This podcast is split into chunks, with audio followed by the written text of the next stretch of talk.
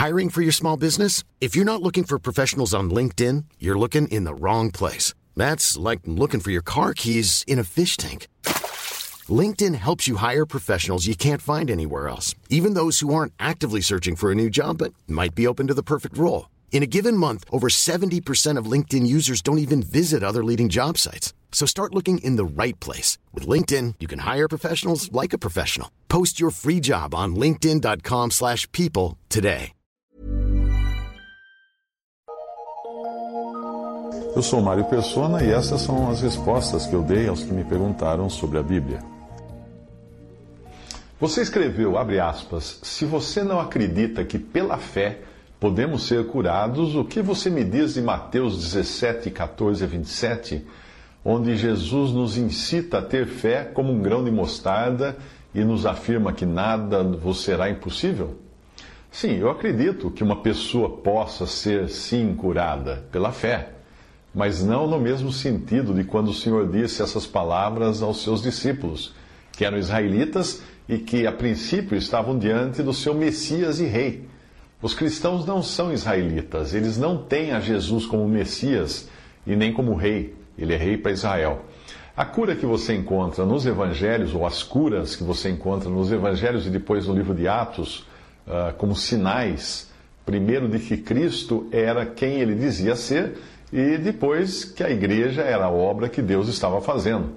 Mas essas você já não encontra hoje, esses sinais, ou neste sentido de sinais. Claro que Deus continua curando, Deus pode curar, mas ele não faz isso no sentido que fez naquela época, porque os judeus buscam sinais, os gregos buscam sabedoria. Veja a passagem: até das, cidades circunvizinhas concorria muita gente a Jerusalém, conduzindo enfermos e atormentados de espíritos imundos, os quais eram todos curados. Atos 5,16. Todos curados. Percebeu? Todos eram curados, não um ou dois.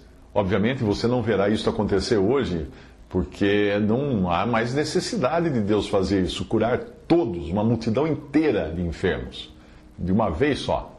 Os sinais e curas eram para provar que aquilo, a igreja e o evangelho, eram coisas novas que Deus estava fazendo entre os judeus e mais tarde seria entre os gentios porque os judeus pedem sinal e os gregos buscam sabedoria.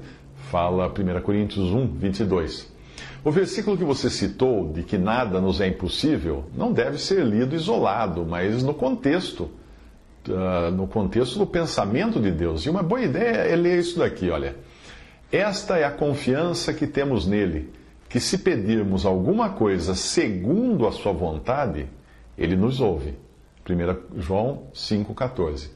O grande segredo do pedir com fé é conhecer de antemão a vontade de Deus, o que só é possível com comunhão e conhecendo a Sua palavra, que são os seus pensamentos e a sua forma de agir.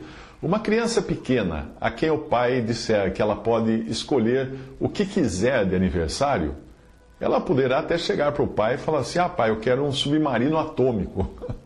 Mas se ela conhecer melhor o seu pai, ela vai saber que pedir algo que esteja de acordo com aquilo que é a vontade do seu Pai. As curas que nós vemos nos evangelhos e nos livros de Atos, que Deus operou com um objetivo muito definido de mostrar o seu poder na apresentação de Cristo ao mundo e mais tarde também na apresentação da igreja aos judeus, essas curas naquele volume, naquela magnitude, não teriam razão de ser nos dias de hoje. Principalmente quando nós vemos que eram curas realmente maravilhosas. Se alguém não tinha uma perna, se alguém era aleijado, essa perna aparecia, o olho do cego aparecia. Era o mesmo Deus que um dia abriu o mar vermelho quem estava fazendo esses sinais, com um propósito especial. Ninguém pode esperar que Deus continue abrindo o mar no dia de hoje para nós simplesmente passarmos de um lado para o outro, ou então que Ele faça descer fogo do céu para consumir os falsos profetas que são abundantes hoje, não é? ou ainda que ressuscite uma multidão de mortos, como aconteceu quando o Senhor Jesus morreu na cruz. Se nós não entendermos isso, os tempos e as estações, nós cairemos presa fácil dos curandeiros da TV, esses que prometem o impossível e levam muitos ao desespero e à frustração. Eu conheço uma pessoa cujo pai faleceu de câncer, apesar de frequentar uma determinada igreja onde a cura é a locomotiva das suas práticas. Após a morte, a dita pastora da igreja foi dizer à viúva que o seu marido tinha morrido de câncer porque a fé dele era pequena. Se ele tivesse fé genuína, ele não teria morrido. Olha só que coisa.